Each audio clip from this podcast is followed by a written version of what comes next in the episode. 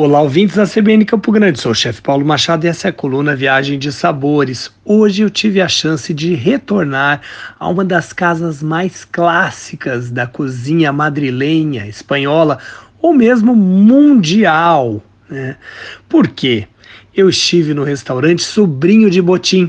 É um restaurante espanhol que fica em Madrid, que foi fundado em 1725 e é datado como o restaurante mais antigo do mundo em funcionamento contínuo. De fato, o restaurante Botim exibe orgulhosamente sua vitrine o certificado do Guinness Book of Records que confirma esta honraria. As origens do restaurante remontam ao ano de 1725 época em que a área de Cutileiros ficava bem à beira da muralha medieval de Madrid, já que a área da Plaza Maior já estava fora dos limites da cidade. Era uma área muito movimentada, cheia de pousadas, refeitórios que atendiam quem chegava à capital do reino. Jean Botin era um chefe francês que naquela época chegou a Madrid, onde fundou a Casa de Comida. No início, o restaurante ocupava o térreo e os andares superiores, que cumpriam as funções de uma pousada, e de fato chamava-se Osteria Botim.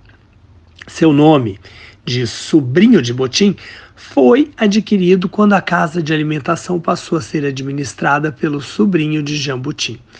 O artista Francisco de Goya, artista espanhol, chegou a trabalhar como garçom no Café Botim enquanto esperava para ser aceito na Royal Academy of Fine Arts. Seus melhores pratos vêm do tradicional forno a lenha. Dessa forma, entre outras especialidades castelhanas, você pode saborear o famoso leitão de Ávila ou de Segóvia, que vem acompanhado com batatas, ou o cordeiro de Aranda, também assado no forno a lenha.